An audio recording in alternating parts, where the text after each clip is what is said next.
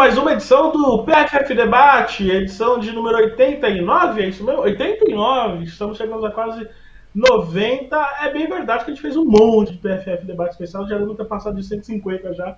Mas essa edição de terça-feira começou lá no finalzinho de 2020, está completando aí quase 90 edições e algumas edições aqui no canal Nosso Futebol. Sejam muito bem-vindos nessa próxima hora, teremos muitos assuntos para falar a dança das cadeiras entre os técnicos, a possibilidade real, e dá para já, eu acho que já dá para a gente é, entender como algo bem possível, né, que a ida de Piscinato para o Corinthians, a chegada de Camilo Orlando no Palmeiras, a, o Breno Basso assumindo o Internacional, dando uma subida no seu degrau aí também, que estava no Atlético Paranaense, vamos falar sobre isso. Além, claro, é, passar rapidamente pelos rescaldos dos títulos é, estaduais, né, o Corinthians em São Paulo, o Internacional que venceu lá no Sul. Vamos falar também de seleção brasileira, é verdade. Seleção que já joga nesta quinta-feira contra a seleção japonesa. E no domingo também, né, lá no Morumbi. E contra a Nicarágua na próxima quarta-feira, dia 6. Estaremos nos dois jogos, os primeiros agora, na Neoquímica Arena e também no Morumbi, com programação especial. Aquela programação que você já sabe, né? Provavelmente teremos o pré-jogo, mas certamente teremos o pós-jogo. Estarei direto na Neoquímica Arena e do Morumbi. Desde já quero agradecer também a excelente audiência que vocês nos deram no último domingo. Último domingo, na partida pós-jogo de é, São Paulo, de Corinthians e São Paulo, título do Corinthians.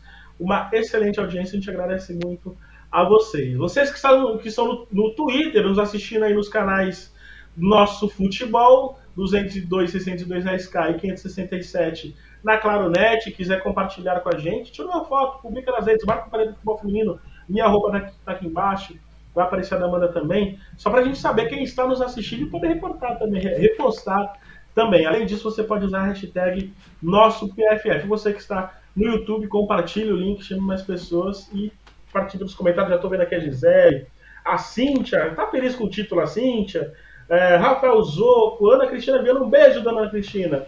E João Paulo Vasconcelos, além do Bruno Mioto, isso aqui também não falta, sempre está aqui com a gente. Deixa eu chamar minha amiga, colega e parceira, Amanda Viana, que está do meu lado. Amanda, boa noite. Ótima noite para você. Semana de seleção brasileira, mas também tivemos semana de estadual. É, finalzinho de ano vai ser movimentado, né? Vamos lembrar que tem Copinha, tem Ladies Cup ainda, tem rodadas da Champions League, tem um bocado de coisa assim pra gente trabalhar aqui, né, mano?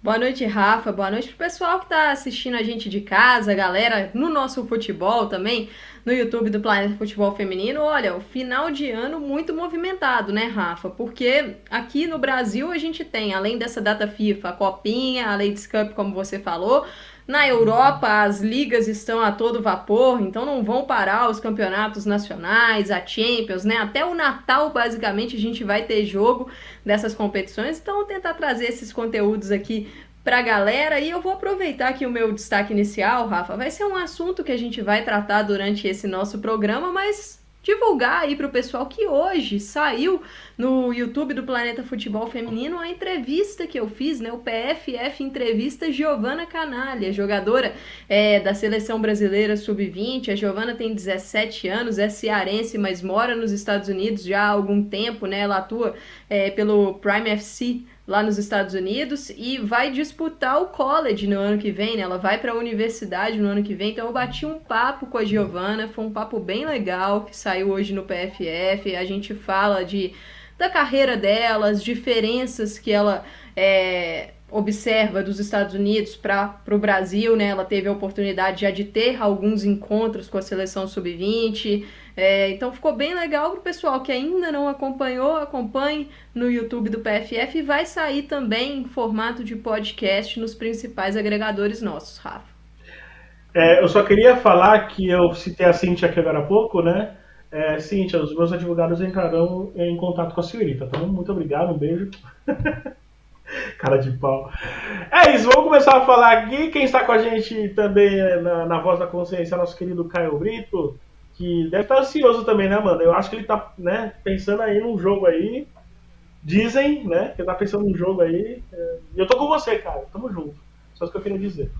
É, vou começar falando então da dança das cadeiras dos treinadores, mas começando de uma maneira diferente, começando com um debate pronto. Para quem não sabe, você que é novo aqui, seja através do canal Nosso Futebol, seja no YouTube.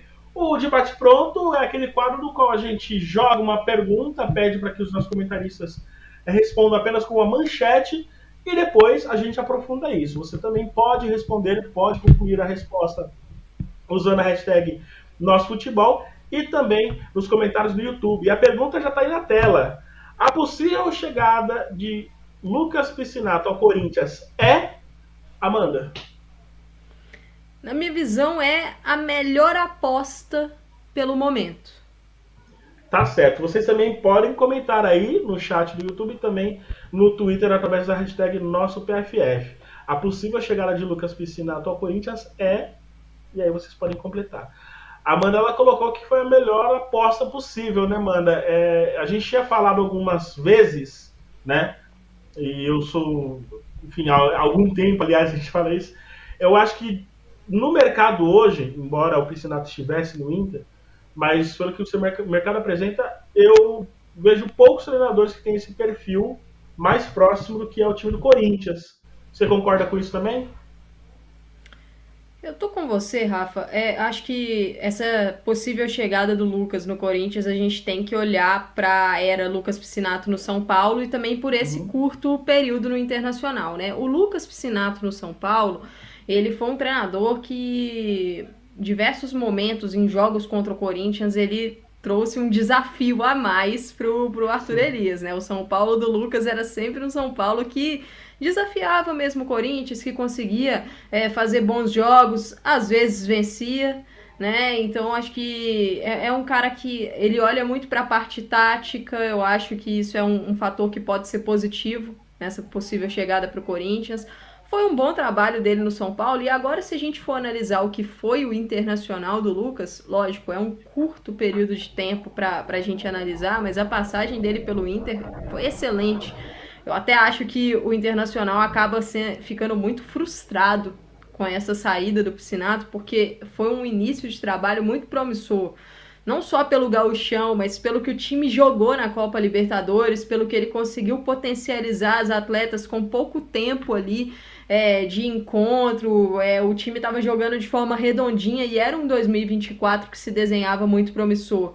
Então, a, acho que para o Corinthians, é, olhando as opções de mercado, é, eu, eu, sou até um pouco crítica a esse fator, não é a primeira vez que eu venho falar sobre isso no Planeta Futebol Feminino aqui, porque, na minha visão, a gente precisa ter uma capacitação maior de profissionais. O nosso mercado de treinador ele é muito restrito. A gente precisa ter um mercado um pouco maior. Tanto que quando é, alguém sai, fica, algum cargo fica vazio ou especula-se uma troca de comandante, a gente acaba caindo nos mesmos nomes, né? Acho que a gente precisa ter é, é, mais nomes disponíveis no mercado aqui. E várias equipes já tinham trocado de treinadores. Eu acho que o mercado para o Corinthians estava bem restrito fatalmente o Corinthians teria que fazer uma aposta aí, houve rumor de Tatiele, a Tatiele bancou a permanência no Colo-Colo, é, alguns outros rumores, e principalmente esse do Piscinato, e o Piscinato tinha contrato com o Inter, né? Então, muito provavelmente, se ele chegar no Corinthians, imagino eu que algo financeiro é, rolou lá para a saída dele do Internacional.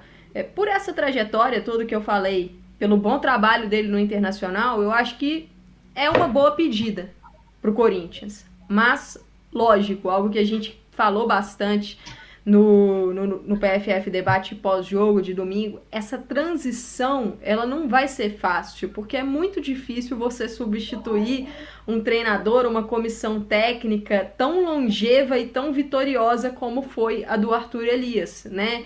Não dá para falar que o Piscinato se chegar vai chegar já ganhando tudo, vai chegar papando tudo, até porque a gente tem tido um estreitamento, vamos dizer assim, da diferença entre as equipes aqui nesses últimos anos no Brasil. Mas dos nomes, eu não digo dos nomes disponíveis, porque o Piscinato não estava disponível no mercado. Exato. A gente exato. tem que, que reforçar isso. Ele não era um nome disponível, né? Ele era um nome com contrato com outro clube. Mas dos nomes por aí, eu acho que ele é um dos mais promissores para tentar dar uma sequência ali de um trabalho legal no Corinthians. Se vai dar certo ou não, só o futuro para nos dizer. É, o Piscinato ele tem 33 anos, né? E chama atenção porque ele tem. É uma escola. Ele e o Arthur Elias cresceram juntos, né? Jonas Urias também, né? Fazem parte da mesma a turma que cresceram juntos, estudaram juntos.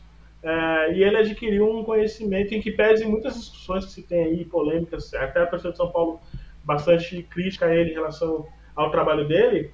É um treinador, a gente dá pra gente falar que é um treinador de ponta também, né, Amanda?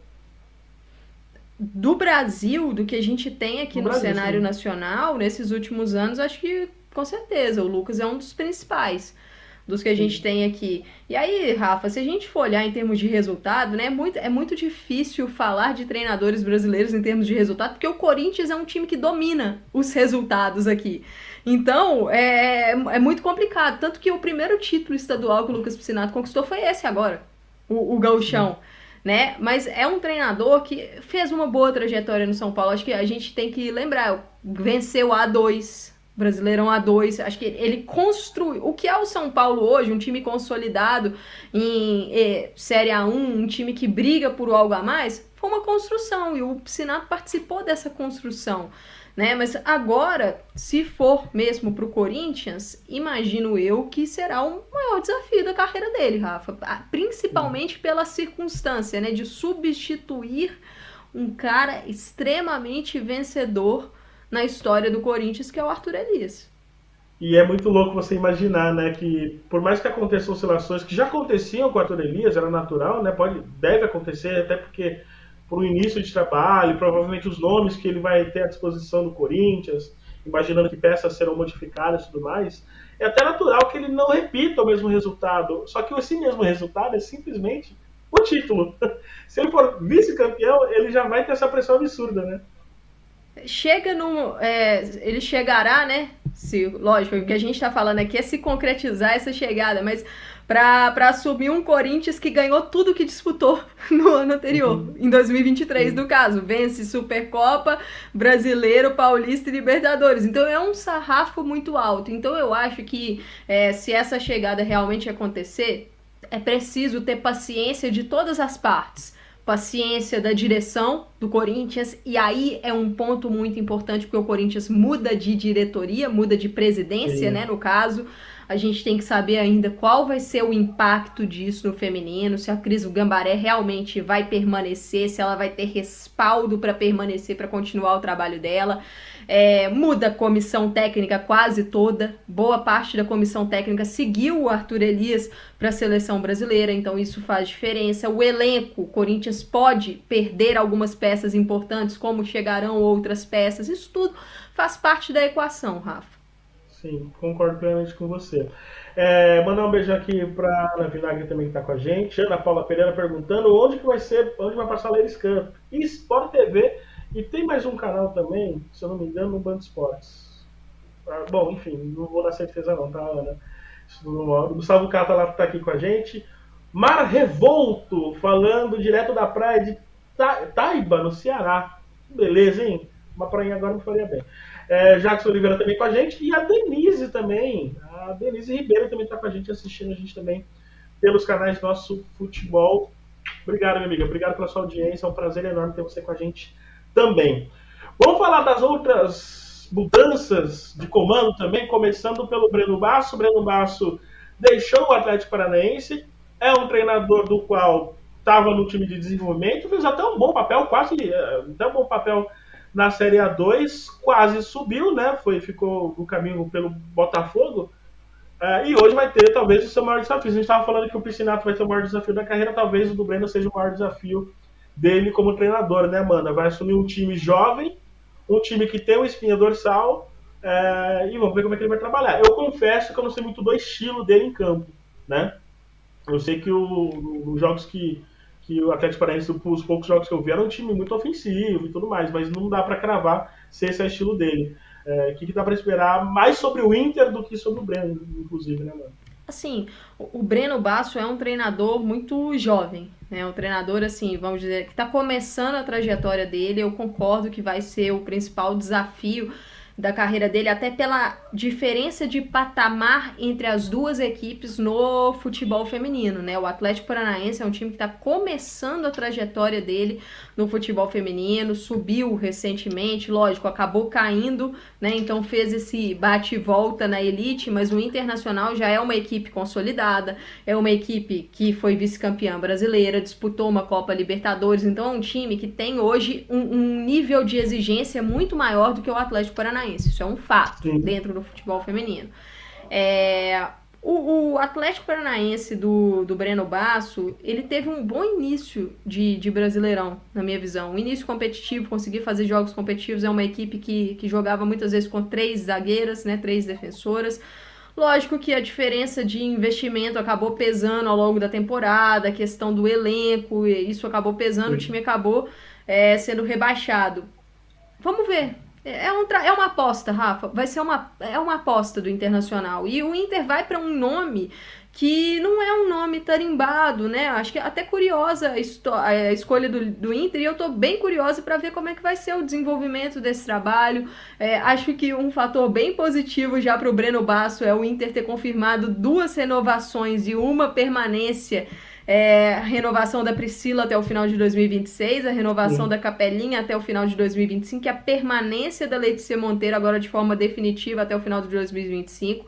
Três jogadoras importantíssimas. Vai ter também na zaga a Isa Haas, que tem contrato para o ano que vem. Acho que essas jogadoras acabaram sendo a espinha dorsal do Inter no ano. A Letícia participou dessa espinha dorsal no segundo semestre, né? Porque ela chegou no meio do ano.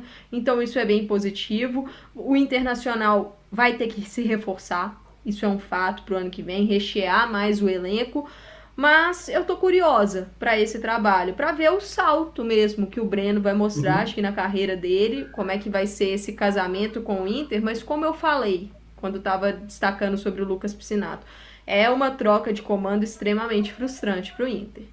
Porque o Inter sai de um trabalho extremamente longevo com o Maurício Salgado. O Maurício Salgado saiu para o Flamengo, né? Não foi o Inter que demitiu o Salgado, foi o Salgado que aceitou a proposta do Flamengo. Aí vem com o Piscinato para iniciar um projeto e que começou muito promissor, muito positivo. E aí agora tem que fazer essa troca. Então vamos ver como é que vai ser. Acho que o Inter também é, precisa fazer contratos mais longos com as suas atletas. É um ponto que a gente sempre bate aqui e essas renovações foram muito positivas por causa disso, né, Rafa?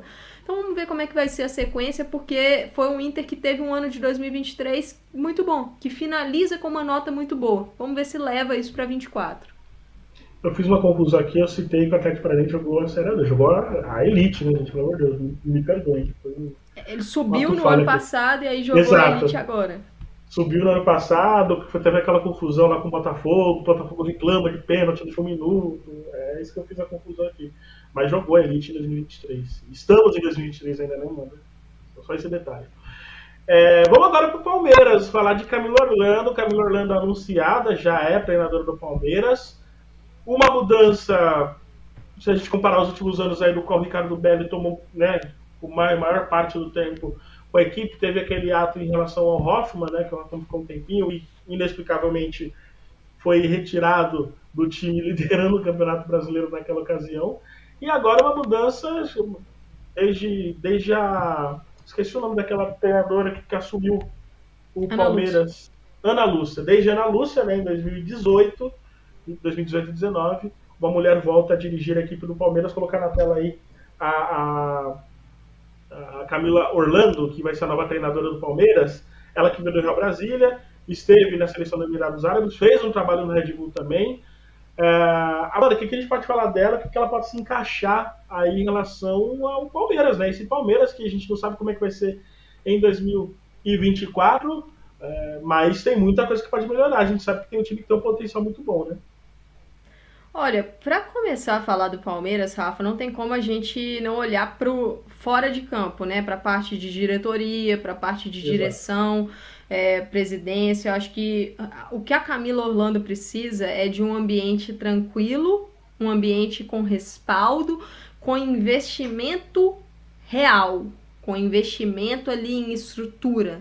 Ela precisa disso, ela precisa de tranquilidade, porque se a gente for olhar esses últimos anos do Palmeiras, Não foram anos tranquilos nessa parte. Era, Isso... era no mínimo uma grande polêmica por ano, né? No mínimo. Exato. E assim, isso prejudicou muito o Palmeiras, né? E então o que precisa começar agora, na minha visão, é uma era tranquila. É, no lado alviverde. A Camila Orlando é também uma treinadora, né, vamos dizer assim, dessa nova geração de treinadores aqui do Brasil. O trabalho dela no Red Bull Bragantino foi extremamente promissor. É, foi ali a treinadora que basicamente levantou né, aquele projeto, o time é, subindo de divisão, um, um, projeto com muitas jovens, eu acho isso bem positivo, ou seja, é uma treinadora que está acostumada a trabalhar com muitas jovens e a gente tem uma boa safra aqui no Brasil. Né? Então vamos ver como é que vai ser o trabalho dela no Real Brasília. Né? Ela foi para a seleção do Emirados Árabes. Lá eu confesso que não tive condição de acompanhar, é, o desenvolvimento dela lá, mas o trabalho dela no Real Brasília foi, é um recorte pequeno e um recorte difícil de avaliar, porque a, o Real Brasília já não estava numa boa situação na temporada, então ela conseguiu é, salvar o time, acho que isso positivo, mas é difícil avaliar em termos de evolução ali. Eu acho uma boa treinadora para o Palmeiras. Eu acho que, que o trabalho pode ser muito bem desenvolvido. O Palmeiras é uma equipe que faz contratos curtos, ou seja, praticamente 100% do seu elenco vai ficar sem contrato agora no final dessa temporada. Então vamos ver quais serão as renovações, quem o Palmeiras vai trazer no mercado, né? A Carol Freitas, jornalista da, da Gaúcha lá do Sul, que é excelente, traz muitas informações. Ela já trouxe a informação de que o Palmeiras está fechando com a Paty Maldaner. Aí eu acho uma excepcional contratação, uma das melhores zagueiras que a gente tem no Brasil e zagueira jovem, de nova geração. Então eu estou muito curiosa para ver como o Palmeiras vai montar esse elenco. O Palmeiras precisa de um elenco que não seja só estrelado, mas que seja equilibrado coisa que não aconteceu nesses últimos anos, né? O Palmeiras às vezes ficou muito em nomes pontuais, mas faltava um equilíbrio geral e aí nos momentos decisivos da temporada isso fazia falta. É, uhum. Bia Zanerato vai permanecer ou não? Vai conseguir permanecer é, Amanda Gutierrez, que foi um grande destaque nessa temporada, por exemplo? A Duda Santos, que é uma jogadora ali que ela, ela faz a diferença no meio-campo do Palmeiras, vai seguir com os nomes da zaga? Então, são, são interrogações. O Palmeiras é uma grande interrogação nesse ponto, Rafa. Então, eu tô, tô curiosa para ver se a Camila terá condições. Será que serão dadas as condições ideais para ela fazer o trabalho dela? Eu acho um nome muito interessante. Mas vai precisar caminhar junto com o projeto desenvolvido pela diretoria do Palmeiras. Isso é um fato. Sim, concordo com você também. É, antes da gente passar para o próximo assunto, só para essa informação que a gente apurou em relação ao Piscinato. Tá? Ontem mesmo eu soltei no meu Twitter. Lucas Piscinato, e aí dando sequência né, notícias que a Carol já tinha dado também né, sobre o Lucas Piscinato e tudo mais. É, Lucas Piscinato de fato deve assinar com o Corinthians mesmo, tá? Ele está no Rio Grande, está em Porto Alegre ainda resolvendo questões burocráticas e pessoais, então imagino que seja questões sobre mudança. Né? Vamos lembrar que o Lucas Piscinato tem um filho recém-nascido, vai fazer uns dois anos talvez, então isso deve contar bastante também, né? A burocracia que isso tudo funciona, além das questões de saída do clube. Ele deve desembarcar em São Paulo na sexta-feira. Significa que ele vai assinar o contrato na sexta? Não sabemos. Mas, diante de todas as informações que temos, o fato dele vir para São Paulo e estar sexta-feira é para criar, sim, uma expectativa de que seja para oficializar é, o seu contrato né, com o Corinthians para ser o treinador em 2024, tá bom? Obviamente a gente vai continuar acompanhando. É, eu vi que teve gente aqui, eu perdi, teve gente que falou que estava em Araraquara nos assistindo, além do Bruno Mioto e além do Rafael Zonco, tem mais gente lá em Araraquara. Que tava, Araraquara que inclusive estava é, muito movimentada na última semana, né? Vamos e Rafa, Falando em Araraquara, né, vai receber o jogo 3 da seleção brasileira nessa data FIFA contra a Nicarágua lá no dia 6. Os ingressos já estão à venda, né? Então, para a galera aí que uhum. quer assistir o Brasil contra a Nicarágua em Araraquara, ingressos à venda já. Eu não vi os preços, né? Mas são os mesmos preços da, da, da Eu, eu também não vi os preços. Não vi, eu não vi eu os preços, mas para quem vai assistir os jogos contra a Neoquímica, na Neoquímica Arena contra o Japão, os ingressos são de 20 a 40 reais. Acho que é um preço ok, né? Pra você tá num bom estádio, como é a Neoquímica Arena, acho que é um preço legal. o horário talvez seja melhor. É, e também já devem estar disponíveis os ingressos para o jogo do Morumbi também, em São Paulo, o, o Brasil que enfrenta o Japão na manhã de domingo, lá no estádio do Morumbi. Mas daqui a pouco a gente fala de seleção, vamos falar rapidinho dos estaduais. Passar rapidinho. É, Amanda, vamos começar rapidinho pelo Corinthians, né? O Corinthians conquistou mais um título, o Corinthians que foi dominante em sua casa. Que, o que, que a gente pode trazer de diferente que a gente ainda não tenha trazido sobre essa, essa, esse título né, do Corinthians? Daqui a pouco vai aparecer aí os melhores momentos na tela. E uma bela produção, inclusive, da Federação Paulista. É, o que, que a gente pode citar além, né? Que a gente pode destacar além, além. A gente, eu lembro que a Thaís falou bastante da Diane, que foi um grande nome, né? A Diane que não estava sendo aproveitada. Inclusive, nas últimas entrevistas, a gente até falei com ela que deu sinais de que não permanecerá no Corinthians, né? O é, que, que a gente pode falar que a gente não falou ainda desse, desse título do Corinthians? Eu acho que o que dá para destacar, Rafa, é, é, a resiliência e a força mental desse time do Corinthians. É, não é fácil vencer, não é fácil você chegar a um título nacional, a um título estadual, a um título continental. Mas mais difícil do que isso é você permanecer no topo. E o Corinthians, nesses últimos anos, ele não só vence, como ele permanece no topo. E quando você tá com um número de vitórias muito grande aí nas costas e você, por exemplo, perde o primeiro jogo, como foi o caso dessa final do Paulistão, o Corinthians perdeu o primeiro jogo, Corinthians jogou pior, é, jogou mal, não, não foi. É, o São Paulo foi melhor no jogo de ida, conseguiu neutralizar a, a, a equipe corintiana. Não é fácil você juntar isso e reverter, porque sempre fica aquela questão: será que chegou a hora que a gente vai ser destronado? Nós perdemos o nosso treinador? O que, que será que acontece? Né? A questão, a parte mental também, de confiança, de concentração. Eu acho que o Corinthians mostrou novamente o quão forte é essa equipe. Né? Eu acho que isso é, é o que dá para destacar, principalmente. Né? A gente chegou a falar sobre isso, mas dá para reforçar essa uhum. parte. Uhum. É, soube esperar a hora né, do gol vir. O Corinthians não se desesperou na partida. Um momento importante do jogo é o momento em que a Dudinha empata. É, não empata, ela que ela diminui o placar e coloca o São Paulo de novo numa disputa de pênaltis, né? Aquele 2 a 1 pro Corinthians estava levando o jogo para os pênaltis.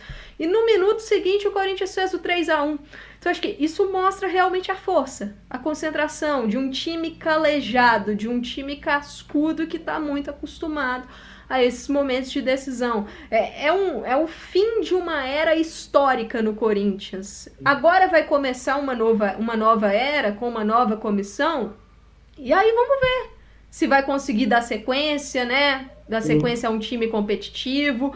Mas não, não dá pra gente esconder que esse time aí, o que essa, essas jogadoras, essa comissão técnica, que essa galera toda fez nesses últimos anos foi algo muito diferente, né? Que moldou mesmo a história do, do Corinthians no, no futebol feminino. E aí, para fechar também, né? A Grazi. Acho que dá pra gente destacar Sim. a Grazi, né, Rafa? Você, você teve a oportunidade de, de conversar com a Grazi ontem, né, no evento lá do, do Paulistão. Uma jogadora que. É, a Grazi já era histórica para o futebol feminino antes do Corinthians, né? Acho que isso é bom uhum. falar. Mas é, quando você fala de Corinthians feminino, não tem como não falar da Grazi. Uma jogadora que é, esse caminho, né, essas pedrinhas no, que foram construindo essa base do Corinthians, muito foi por ela. E aí, Sim. acho que encerra de forma muito positiva a carreira no ano mais vitorioso da história do clube. É, então, acho que um encerramento bem digno para a carreira aí de uma das maiores que a gente tem. É difícil até falar, né? O Corinthians teve tantos anos vitoriosos, a gente ainda conseguir falar que esse é o mais vitorioso, né? Que loucura. É, e sobre assim, a Grazi. E o curioso. O curioso, Rafa, sobre isso é que eu não acho que esse é o ano que o Corinthians jogou melhor. Exato. Os, é, comparado é, com os anteriores. Mas mesmo assim, foi o mais vitorioso em termos de, de troféu, né? Só que uhum. o fato do Corinthians não ter jogado o melhor dos seus anos da história de bola mesmo, acho que isso mostra também o desenvolvimento do futebol feminino aqui. Sim, porque a competitividade aumentou. E aí o fato da competitividade aumentar valoriza ainda mais o tamanho dessa conquista, né? De vencer as quatro principais taças. Sim. O Bruno Mioto ele fala aqui que o São Paulo contratou uma zagueira colombiana no Atlético Nacional. Ele deve estar se referindo a, a, a de Angela Barão, né? É uma atleta de 20 anos que joga como uma lateral também. Boa zagueira, fez uma boa Libertadores. É, mas a informação que eu tenho é que é interesse apenas, tá? Não sei se mudou é, algo nas últimas 20 horas. Eu não tenho essa informação ainda, eu confesso. Mas o que, a informação que eu tenho, que inclusive teve a parceria ali. Parceria não, né? O, o Luiz Paca, do pessoal da Base Soberana, também estão atrás disso, é, eles já haviam sinalizado sobre isso. Busquei outras informações e a informação que se tem de momento, hoje, às 20h30, né, nesta terça-feira, dia 28, é que o São Paulo tem interesse sim na contratação, deve abrir uma negociação, tá?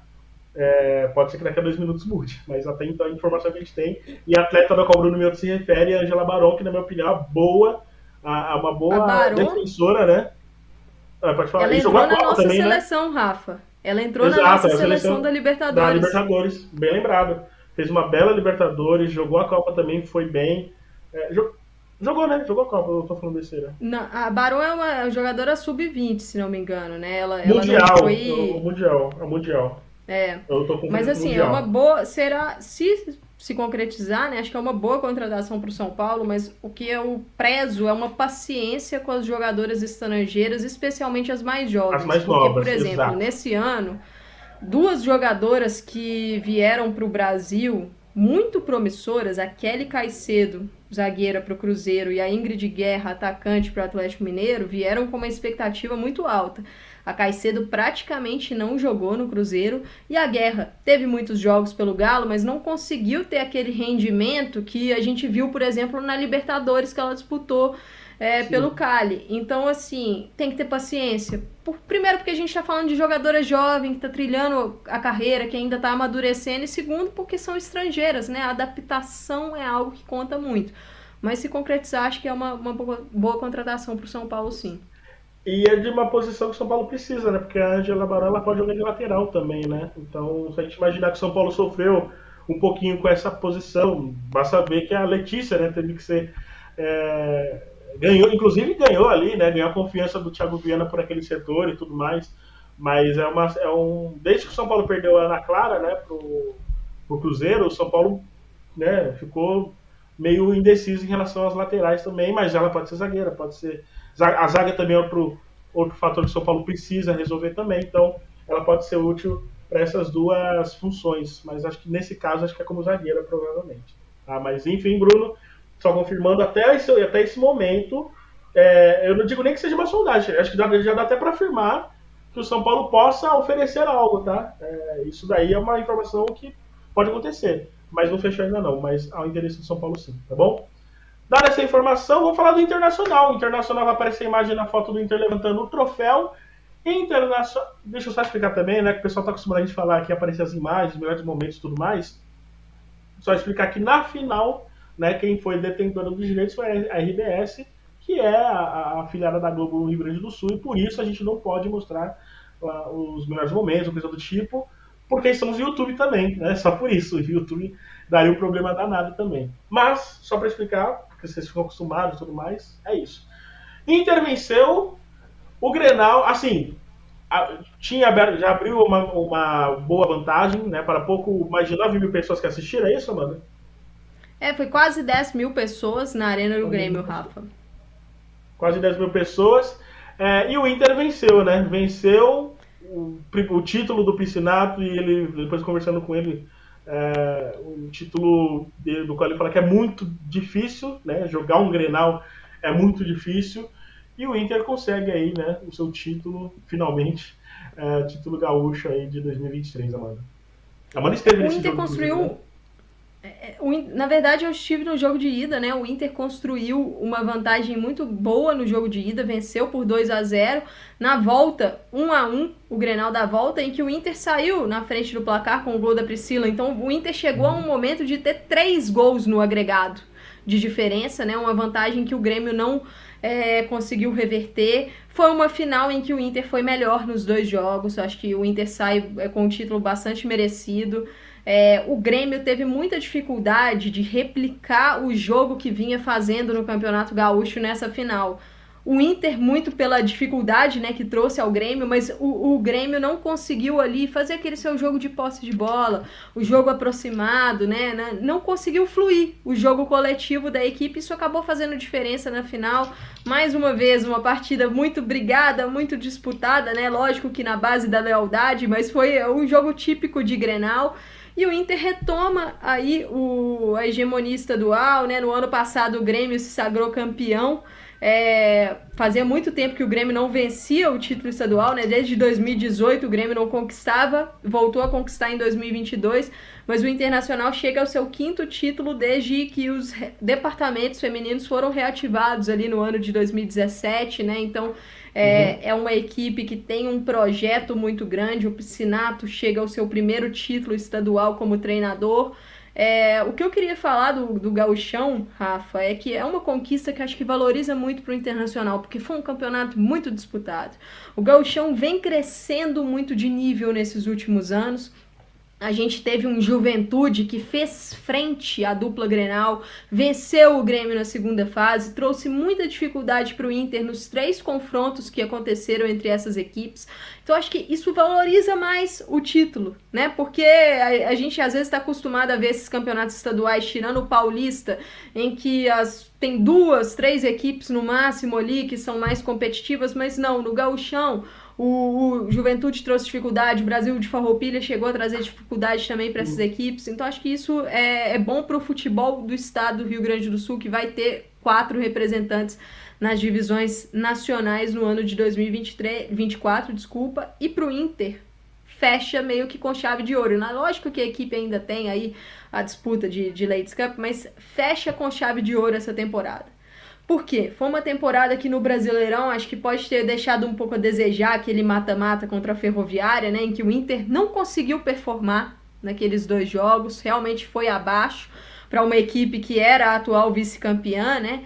Mas a Libertadores do Inter foi espetacular, na minha visão. Eu ainda acho que o Inter foi o time que, no todo da competição, foi que jogou melhor. Jogar melhor não quer dizer vencer. E Sim. ficou claro isso. Mas foi o time que mostrou o melhor futebol e conseguiu trazer esse bom futebol para o Campeonato Gaúcho, saiu com essa, essa conquista, já fez boas renovações para a próxima temporada. Então vamos ver como é que vai ser. É muito do que aquilo que a gente falou no começo do programa quando estava tratando do treinador. Mas eu acho que o Sim. Inter sai numa nota positiva. E o Grêmio, eu também acho que o Grêmio sai numa nota positiva, porque o trabalho do Cello começou muito bom. Vamos ver se ele vai conseguir ter um elenco forte no ano de 2024. Algo que falta muito para as gurias gremistas é elenco. O Grêmio normalmente tem um bom time, mas o Grêmio não tem um elenco forte. E isso faz a diferença quando as competições vão acontecendo, quando as lesões vão acontecendo. Então o Grêmio precisa rechear o seu elenco para aí sim voltar a brigar também nas competições nacionais. Quando você fala isso, você se refere à profundidade do elenco, né? Exatamente, ao número de Sim. peças, né? A, a, quantidade de peças, tanto que o Grêmio acaba tendo que buscar muito na base, porque vai perdendo jogadoras por lesão é, ou por algum outro motivo, e a base do Grêmio comparece, porque é uma base forte. Mas não deveria ser assim. O Grêmio já deveria ter um elenco de apoio mais profundo.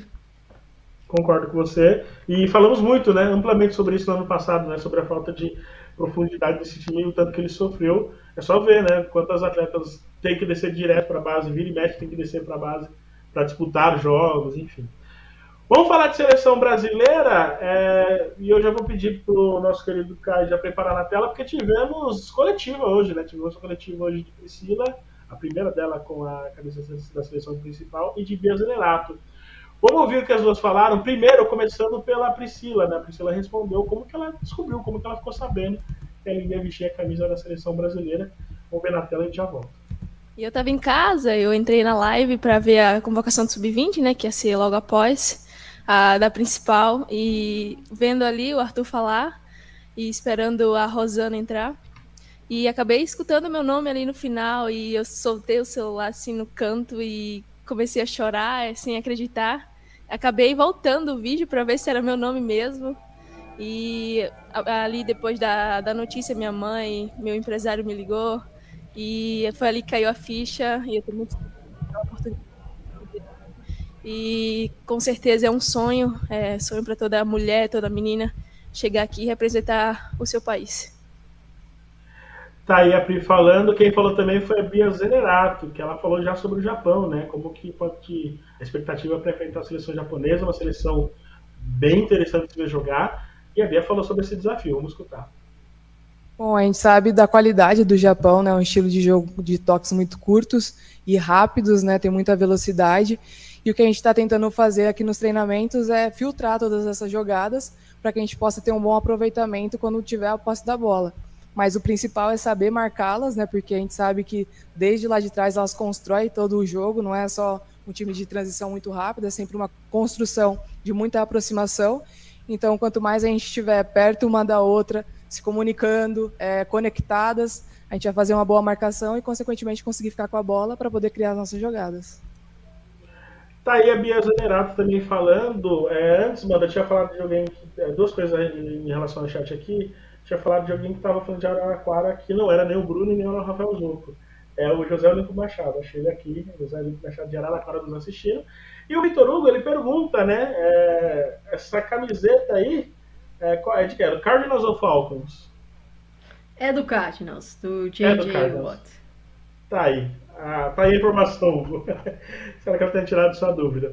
É, outra informação rapidinha antes de passar para a Amanda, tá? A, a, assessoria da CBF acaba de informar que os preços para os jogos do Morumbi já estão à venda e os ingressos variam entre é, 50 e 25, né? Inteira e meia, para as cadeiras, é, e 40 inteira e 20 e meia para os demais setores. Né? As cadeiras ali que ficam na parte superior é, esses demais setores imagino que esteja se referindo ao, ao arquibancada superior que tem no Morumbi. Então você já pode comprar os ingressos já no site da CBF. Então todos os jogos com ingressos à venda. Preços interessantes. Sobre os ingressos, tá? hum. eu olhei aqui, são três sites diferentes para compra ai, de ingressos. Para o jogo, da Neoquímica Arena, o site que está vendendo é seleçãofeminina.soldaliga.com.br. O site que está vendendo os ingressos para o jogo do Morumbi é o www.totalacesso.com. Aí tem que achar a aba lá do, do jogo entre. Verdade. Exato, Brasil e Japão. E o site que está vendendo para o jogo em Araraquara é o Total Ticket. E em Araraquara também os valores são de inteira 40 e meia 20. Então são três sites diferentes para quem está buscando aí ingressos, né? Aí é bom pesquisar aí para ter certeza da, da informação. A, minha única crítica aí é que poderia ter soltado isso antes, né? Você dá mais possibilidade para as pessoas se programem. No entanto, de falar tanto né, sobre o preço dos ingressos, eu acho que dentro daquilo que a gente esperava foi um preço ok, né? Acho que é um preço que dá para a gente entender que, seja possível é, para que as pessoas possam assistir o jogo no final de semana, o jogo. É, o horário também é outra coisa também que pegou, né? Principalmente o, nessa quinta-feira. Mas enfim. Sobre as duas falas, achei legal, e se a gente lembrar, coisa de um ano, né, Amanda? Quando a Priscila ela ficou sabendo no campo, depois do jogo contra o Bragantino, se não me engano. Uma vitória de 3 a 0 no qual ela foi um dos grandes destaques. E aí quando acabou, destaques, quando acabou o jogo, ela foi noticiada e gravaram a reação dela que ela estaria indo para a seleção sub-20 e aí a gente viu a alegria dela e tudo mais. Ela parece muito genuína. É uma menina, né? Uma menina, tipo, uma mulher bem genuína em relação a isso mesmo. E agora, um pouco, sei lá, pouco mais de um ano depois, né? Um ano, alguns meses depois, ela conta como foi receber a notícia de ir para a principal, imaginando ser chamada pela Sub-20, né? Ou pelo menos com a expectativa de ser chamada pela Sub-20. Que ano dela também, né? Acho que talvez a gente colocar ela na lista das três melhores da temporada, né, Amanda? É uma trajetória meteórica da Priscila, né? Ela é muito jovem e, assim, é, potiguar, é, chega no internacional, já um desenvolvimento rápido na base, já começa a ser aproveitada no time principal, né? É, e aí teve a oportunidade na seleção sub-20, começou como titular no Mundial, foi bem, fazendo, às vezes, às vezes faltava o gol, mas fazendo uma função tática, né? Eu lembro muito bem que a gente destacava que às vezes a bola não entrava, mas o que a Priscila é, entregava para o time Sim. de forma coletiva era notável e continuou o seu trabalho no Internacional. Acho que o ano de 2023 é muito importante para ela, porque o, o Inter, ele perdeu a sua base titular do ano passado para esse. E isso abriu a oportunidade para que a Priscila fosse titular absoluta, né? Ela não era titular absoluta no ano de 2022. Então, foi titular absoluta nesse ano. Acho que não sentiu a pressão, né, de, de ser ali a principal responsável, talvez por gols. Formou uma conexão muito legal com a Belém Aquino e a Priscila termina é, esse ano, até o momento, né, contando o estadual, com 20 gols, é artilheira do Inter nessa temporada. É, acho que é muito merecida essa chamada para a seleção principal. O que ela fez na Copa Libertadores ali, chamando a responsabilidade, marcando os gols. É uma atacante que eu gosto muito porque ela não é a centroavante paradona que fica só com os gols. A Priscila, muitas vezes, ela vai buscar a bola no meio campo, ela sai da área, ela gera muito jogo, tanto que ela participa de gols. Ela também contribui com muitas assistências. Eu acho que isso pode ser positivo olhando para a seleção principal né? Olhando para o fato de que o Arthur Elias, nesse. A gente só teve dois jogos de referência, mas nesses dois jogos ele optou por uma centroavante, optou por Cristiane, optou por Gabi Nunes, e a Priscila pode fazer essa função, mas ela pode render também como essa centroavante que puxa para o meio, abre espaço para as meias, para as pontas infiltrarem. Eu acho que isso pode ser bem legal, mas a gente sempre tem que colocar, né? É uma atleta jovem que está chegando na sua primeira convocação de seleção principal, então tem que ter paciência, mas é um ambiente que ela tem que estar. Tá. A Priscila, é, a, até puxando para outro nome, tipo a Aline Gomes, que a gente já uhum. conversou bastante. Eu acho que são jogadoras que a gente tem que olhar, lógico, para um Mundial Sub-20 que vai acontecer no ano que vem, mas a gente tem uma Olimpíada e o objetivo principal é a Olimpíada. Se são jogadoras que hoje já estão com capacidade de seleção principal, elas precisam ser testadas no ambiente de seleção principal para ver como elas vão se encaixar, né, Rafa? É, a gente tem que prezar pela excelência e eu acho que hoje a Priscila é uma jogadora que merece muito esse teste. Ela, o desempenho, o campo fala, né? O campo da Priscila tá falando tá chamando seleção brasileira. Então vamos ver se ela vai ter minutos, mas só o fato de estar tá ali sendo observada, jogando com as principais atletas do país, eu acho que já vai ser muito bom para ela em termos de experiência. É, a CBF anunciou hoje também que a pioneira Roseli, Roseli que eu tive um prazer enorme de conversar com ela ontem, ela é sempre muito carinhosa, ela vai fazer parte da comissão técnica de maneira pontual nessa data FIFA, né, a pedido da Arthur Elias. E a gente tem na tela aí, ela falou, né, na CBF TV, ela falou sobre esse momento de ser lembrada, né, para ser a grande, a grande auxiliar aí é, para o Arthur Elias nesse período de data FIFA. Vamos escutar o que ela disse. É, a seleção é uma coisa difícil de falar e, sei lá, ao mesmo tempo boa, né? Porque eu vivi isso tudo, para mim foi. É, quando eu estava na seleção foi muito, muito bom. E para mim, esse convite do Arthur para estar tá aqui é auxiliar pontual dele, para mim está sendo de, de grande valor e também para as pioneiras, né? Porque eu não estou aqui só por mim, estou aqui por elas também, porque se não fosse elas, eu não, não estaria aqui. Eu acho legal, Amanda, que ela, toda vez que a gente conversa, ela fala, ela sempre fala com muito carinho da seleção. E aí uma coisa que eu falei para a Grazi ontem, né, quando tive a oportunidade de conversar com ela, é que que bom muitas atletas, estando jogando ou não, no caso da Grazi, ela estava jogando, estão tendo a oportunidade de ter os seus devidos reconhecimentos, né? A gente vê o caso da Formiga, a gente vê o caso da Grazi, a gente vê Ju Cabral, Dani Alves, né? Atletas que foram é, grandes nomes, que naquele período em que fossem grandes nomes não tinham a real dimensão do que elas significavam, o tempo passou e aí algumas pessoas, algumas atletas já começam a ter esse tipo de reconhecimento e a gente tem um péssimo hábito, né, Amanda, de esperar essas pessoas findarem os seus ciclos, e aí eu não estou falando do plano espiritual, falando na carreira, por exemplo, é, mas a gente, a gente não tem um hábito de é, reverenciá-las né? Em, em, seus ciclos de vida, né? A gente não tem esse, esse, esse hábito. Mas que bom que aos poucos, pelo menos no futebol feminino, a gente está vendo isso, né? É uma falha na nossa história, não, não reconhecer. É, porque é representatividade, né, Rafa? Então, na minha visão, é, é um gol de placa o que o Arthur Elias está fazendo, trazendo aí pioneiras, no caso, nessa convocação, a Roseli. É, assim, a CBF parece que já, já inicia uma aproximação, né? Tanto que a gente teve aquela homenagem para as pioneiras naquele amistoso contra o Chile, pré-Copa do Mundo.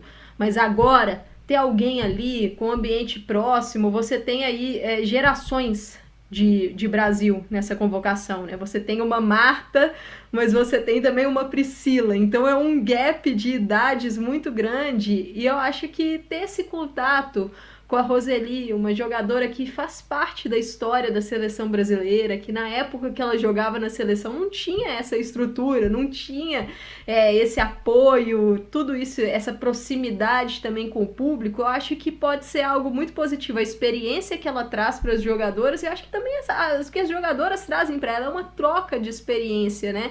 E é uma valorização Torço para que isso permaneça. Eu acho que a gente precisa tratar melhor é, as peças históricas. Nossa, né? Acho que isso fica aí também de, de lição e acho que vai ser muito positivo para todo mundo e até para a torcida, né, Rafa? Para a galera de casa que está assistindo, mas para o pessoal que vai ali no estádio, que vai poder é, ter contato, ver, acho que vai ser bem legal. E vamos lembrar também, né, que vai ter um jogo de despedida, esse sim, jogo de despedida da Grazi, agora dia 1 né, dia 1 lá na Fazendinha, que são as amigas, é, o Corinthians contra as amigas da Grazi, então vai ter um grande elenco, aqui os ingressos já estão à venda, quem, é, você corintiano, você que não seja corintiano, mas admira o futebol da Grazi, acho que vale a pena, é, no perfil do Corinthians feminino já estão todas as informações, tá bom? Então, quem puder, compareça. Vou falar rapidinho de Sub-20, nossa, já passou muito rápido, 8h51, meu Deus.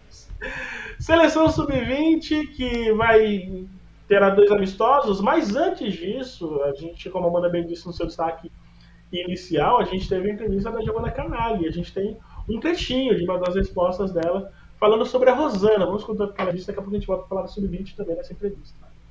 A Rosana é sensacional, o que ela, ela jogou na frente, né, na seleção feminina, então, quando no começo do, da convocação, quando eu tinha alguma dúvida, eu fui para ela, fui perguntar para ela. E ela foi, assim, perfeita. Ela me ensinou, me mostrou, me deu exemplo. E ela me, ela me ensinou muito. O que, tipo, o que, a, o que ela me ensinou, assim, na convocação foi uma coisa que eu não aprendi minha vida inteira. É, o que ela, ela conseguiu me mostrar, tipo, eu consigo ver o jogo de, outro, de outra forma. Eu tenho outros olhares para o jogo é, é, muito legal, Amanda, quando você vê atletas como a Giovana e tantos outros atletas, seja com a Rosana, seja com o Uria, seja até com a Simone, né? Como muitas delas parece que estão descobrindo um novo mundo, né? E aí isso vai naquele debate que a gente fala sobre o poder que a base tem, né? E aí falando já diretamente sobre o Brasil, os amistosos que o Brasil vai ter, o Brasil vai ter amistosos contra a Bélgica, contra a França, que acho que são dois adversários interessantes, cada um à sua maneira, né? A Bélgica é uma seleção que, na sua seleção principal, já é uma seleção de certo modo emergente, mas deve fazer um trabalho de base. Confesso que não vi a seleção de base da Bélgica ainda, mas a seleção francesa já estamos falando de um topo aí, né, de um, um patamar muito grandioso que o Brasil vai ter esse grande desafio. Mas é legal como atletas como a Giovana e tantos outros falam desses treinadores que estiveram na base, né, os últimos, mas falam como eles foram capazes de ressignificar a visão de futebol para elas, né? Aproveita e já dá, e, o, Rafa, já dá o, o cheque da, da entrevista. Assim, foi uma entrevista bem legal, porque a Giovana é uma jogadora que ela tem 17 anos e ela não vive no Brasil nesses últimos anos, né? Se não me engano, desde os 10 anos lá nos Estados Unidos. Então, a, a seleção brasileira tem sido a forma dela ter um contato maior é, aqui no Brasil. E assim, a troca de experiências, eu acho que isso foi bem legal. É, foi uma entrevista em que ela fala da realidade dela lá e do que do choque de realidade em alguns momentos que foi nas convocações, né? Essa atual é a terceira chamada dela. A primeira chamada dela foi para a lista de treinos com o Jonas Urias ali em julho. Então, foi um papo bem legal. É, ela falou muito bem da Rosana, já do impacto que ela teve, né? No jogo dela com a Rosana, a Giovana Canalha é uma centroavante, a Rosana nos treinos utilizou ela como ponta. Então, para quem acompanhar a entrevista, ela vai falar um pouco de como é que foi para ela isso, né? Essa mudança, é, já acrescentar no jogo dela. Algo muito legal para a entrevista. Vou dar um spoiler aqui. A Giovana Canali chegou na seleção brasileira por meio de uma carta que ela enviou para Pearson Hogg e para Jonas Urias. Então, para quem quiser saber a história completa, acompanhe aí no YouTube do Planeta Futebol Feminino, na aba Vídeos esse papo. E sobre o jogo né, da seleção brasileira, a gente ter amistosos, é algo que a gente até tratou nesse nosso bate-papo. É. é. a gente até tratou nesse bate-papo com a, com a Giovana Canalha. É muito importante que a seleção de base jogue, Rafa. E que jogue é, contra escolas diferentes. O Brasil vai ter um ano de 2024 muito importante, né? Tem o Sul-Americano, que serve como classificatório pro Mundial. O Brasil vem de um ciclo muito positivo de Mundial, né? Venceu o Sul-Americano, uma campanha histórica que rendeu um bronze no Mundial da Costa Rica de 2022. Então, é, a gente tem uma base promissora, mas você só começa a ver isso em jogo, jogando, olhando como é que tá o seu time em relação a outros oponentes. Então, esses amistosos contra Bélgica e França, é, lá na Espanha, né, que serão os jogos, muito importantes. O jogo contra a Bélgica no dia 1 o jogo contra a França no dia 4. A gente ainda não tem informação de transmissão torço para que a gente consiga ter, consiga ter transmissões, né, para ver o início desse trabalho da Rosana, que é uma treinadora que fez um belíssimo trabalho na minha visão no Red Bull Bragantino, tem um costume muito grande de trabalhar com jovens, então vamos ver como é que como é que é o início desse trabalho aí. E novamente para a galera, o papo com a Giovana Canali já está disponível no YouTube do Planeta Futebol Feminino e nos próximos dias aí já nos nossos agregadores para que você possa ouvir também em formato de podcast. Ah, já que ninguém a princípio vai passar, o CBF, deixar o Planeta Futebol Feminino transmitir esse jogo, na moral. Tamo aí, tamo junto. Corta pra mim aqui, ô Caio, por favor. Corta, corta pra mim, sempre quis falar isso. Ô CBF, quebra essa pra gente, né? Deixa a gente transmitir. Eu acho que o pessoal do chat aqui vai querer, ó. Pessoal do chat, vocês querem que a gente transmita o amistoso do Sub-20, coloca aí pra gente mandar uma. Mandar uma. Como é? Mandar uma cobrança lá pra CBF também. é isso. Vou pedir para que você coloque a mandar na tela de novo. É, bom, a gente já está indo para a reta final. Só confirma de novo, Amanda, os dias do, dos jogos.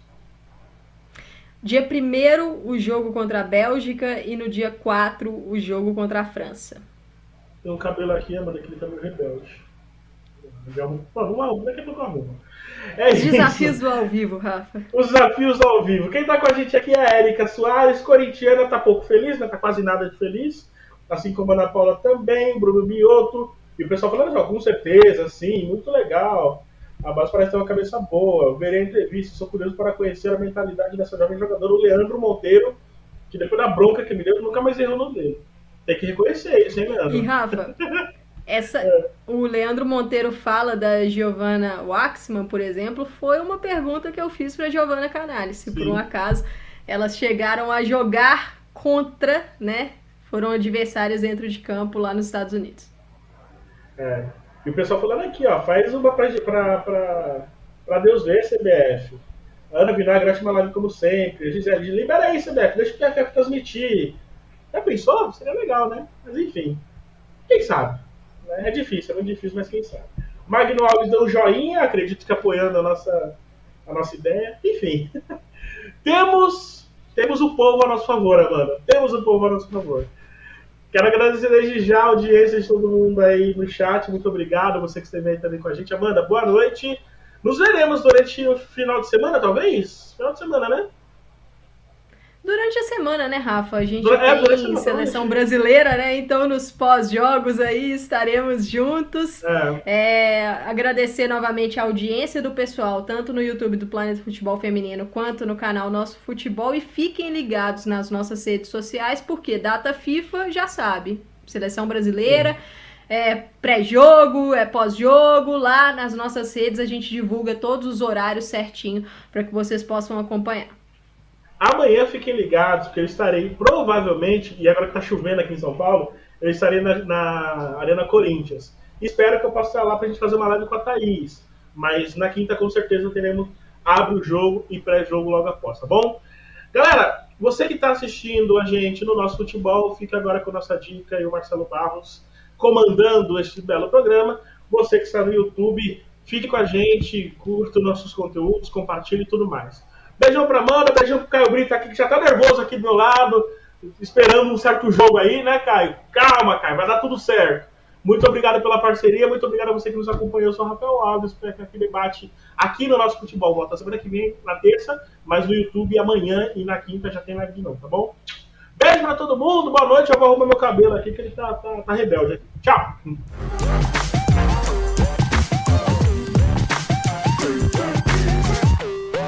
Uhul!